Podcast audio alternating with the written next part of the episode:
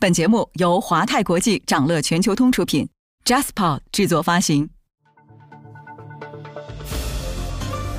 掌乐早知道，从华尔街到中环，每个交易日开盘前，我们用十分钟为你播报最新鲜、硬核的财经快讯。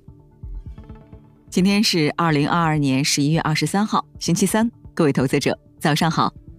迪士尼突然宣布换帅，老将伊戈尔将回归迪士尼担任 CEO。这能挽救迪士尼五十年来的最惨股价吗？传媒板块未来走势如何？稍后焦点话题将带你关注。不过呢，首先还是让我们快速浏览一下今天最值得你关注的全球市场动向。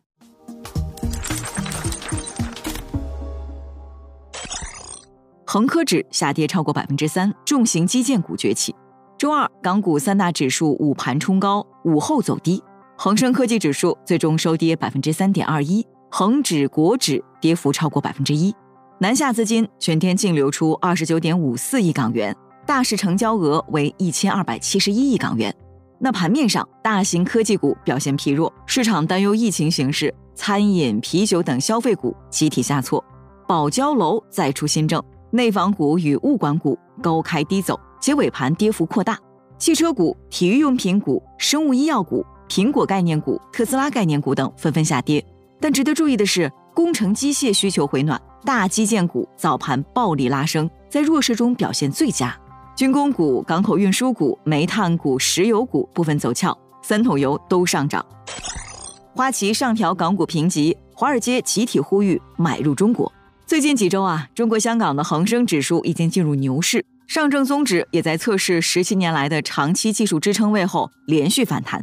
那花旗认为，当前中国国内的一系列政策有助于对投资者情绪构成支持，即使其他主要经济体正在急剧放缓，中国也可能依靠内部驱动实现有吸引力的复苏。节假日因素使美国股市交投清淡，市场继续关注财报、经济数据和央行官员讲话，并等待美联储货币政策会议纪要。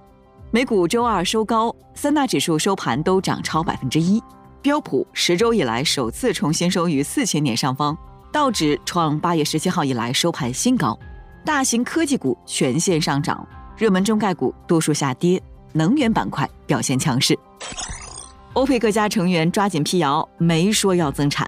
在欧佩克家增产消息引发原油市场巨震后，沙特、科威特及阿联酋迅速出面辟谣。沙特能源大臣在声明中称。目前，欧佩克家每天减产两百万桶的协议持续到二零二三年底。默沙东将意价收购 Emago。美国医药巨头默沙东和医疗创新公司 Emago 宣布，两家公司已经达成最终协议。默沙东将通过子公司以每股三十六美元现金的价格收购 Emago。Emago 主攻血液及骨髓疾病。默沙东称，收购后将增强公司在血液学方面的影响力。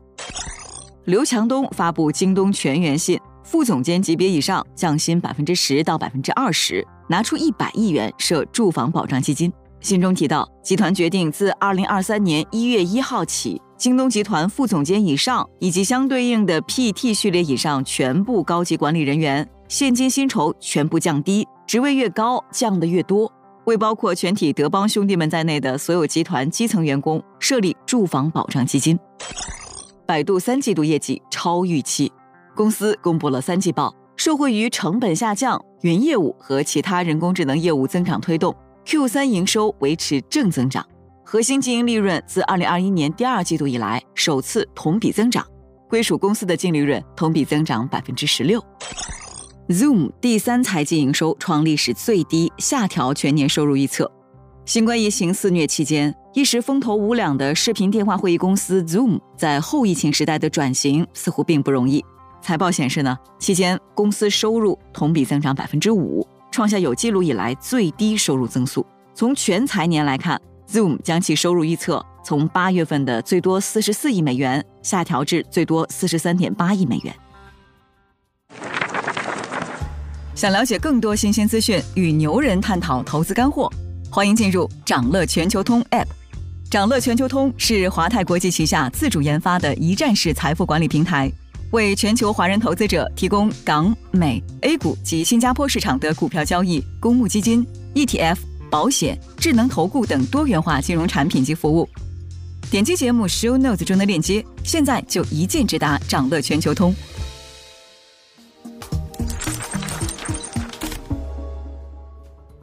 您正在收听的是掌乐全球通早间资讯播客节目《掌乐早知道》。在快速浏览了今天盘前最重要的市场动向后，我们进入今天的焦点话题。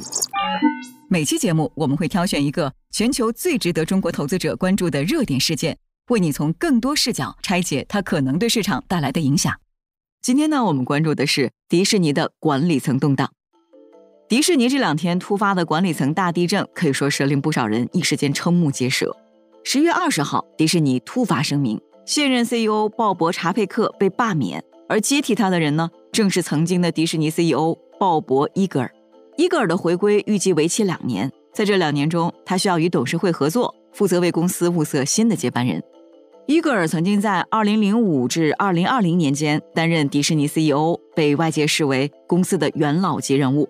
那在伊格尔任职的15年间，他主导收购了皮克斯动画、卢卡斯影业、漫威娱乐以及21世纪福克斯，推出了流媒体服务 Disney Plus。那在他任职期间，迪士尼的股价翻了四倍，成为了世界上最成功和最受尊敬的媒体和娱乐公司之一。CEO 换人的消息一经传出。迪士尼的股价在周一大涨百分之六点三，与第四财季财报公布次日百分之十三点二的跌幅形成了鲜明对比。这个消息也震惊了好莱坞。其实，查佩克是伊格尔亲自指定的 CEO 接班人。原本呢，查佩克已经在今年六月与迪士尼续约。根据他的上一份合同，到二零二一年底，如果提前终止合同，他有权获得约五千四百万美元的现金和股票。那目前，迪士尼尚未公布他新合同的全部细节。事实上，从迪士尼最近的业绩和资本市场表现来看，CEO 换人有迹可循。在查贝克掌权的三年间，迪士尼的市场表现并不尽如人意。那迄今为止，迪士尼今年的股价已经跌了百分之四十。一方面，迪士尼流媒体订阅用户增长强劲，已经超过了老大哥奈飞。但同时，另一方面呢，最新的财报显示，迪士尼的流媒体业务虽然同比增长了百分之八，但是营业亏损与去年同期相比翻倍。扩大到十四点七四亿美元。迪士尼称，这主要是由于节目制作费用以及在新的国家推广服务成本的增加。流媒体业务的巨额亏损也逐步让迪士尼的危机浮出水面。查佩克在二零二零年接手迪士尼的时候，对公司进行了重组，成立了一个名为迪士尼媒体和娱乐发行的新部门。这种变化使得内容主管很难控制他们的预算。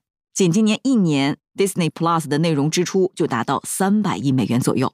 那另一方面，为了与奈飞等对手竞争市场份额，Disney Plus 一经推出便采取了具有竞争力的定价策略。在推出时，它的价格大约是奈飞最受欢迎的节目价格的一半。那这也导致迪士尼的流媒体订阅用户虽然增长强劲，但自 Disney Plus 推出以来，流媒体业务已经亏损了接近八十五亿美元。过去四个季度的亏损更是节节扩大。而竞争对手奈飞在今年三季度的订阅业务收入为七十八点九亿美元，比迪士尼整个流媒体业务收入高出整整三十亿。同时，曾在上个财季表现亮眼的主题乐园业务，此次的增长也没有达到预期，因为上座率提高和游客消费增加。三季度主题乐园业务的营业利润为十五点一四亿美元，大约是去年同期的二点四倍，但还是低于分析师预期。有分析认为。乐园的业务远低于预期，可能是因为高通胀和飓风来袭影响了消费者需求。这块业务原本是迪士尼的主要增长源，现在看来形势再也不那么美好了。那面对业绩压力，迪士尼目前采取的措施是压缩成本。不久前，尚在任内的 CEO 查佩克宣布了裁员、冻结招聘等一系列新措施。不过，裁员只能在短期内改善财务指标。迪士尼如果想从根本上改善成本结构，还得从营销、制作经费这两个环节入手。伊格尔重回迪士尼之后，当务之急是控制公司在流媒体业务上的支出，并重振 Disney Plus 的业绩增长，同时还要处理持续下滑的传统有线电视业务。不过呢，值得我们注意的是啊，其实流媒体的成本高企，并不只存在于迪士尼这一家公司内，流媒体行业的烧钱大战愈演愈烈。即便是业内龙头企业，也不得不投入大量资金来制作内容，否则就会落后于竞争对手。流媒体赛道的竞争正处于焦灼状态，而从股价和财务报表来看，各大公司已尽显疲态。奈飞今年下跌了近百分之五十八，华纳兄弟探索今年下跌近百分之六十。该公司由华纳媒体和 Discovery 于今年四月合并而成。如果年末这些公司股价没有什么改观，那么传媒板块将创下一九九零年以来最差的年度表现。今天呢，还有这些即将发生的日程值得你关注：美国将公布十月制造业、服务业 PMI；密歇根大学十一月消费者信心指数；欧元区法国、德国将公布十月制造业、服务业 PMI。财报方面，迪尔、金山云将公布三季报。想了解更多新鲜资讯，与牛人探讨投资干货，现在就点击节目 show notes 中的链接，进入掌乐全球通 app。以上就是今天掌乐全球通掌乐早知道的全部内容，期待为你带来醒目的一天。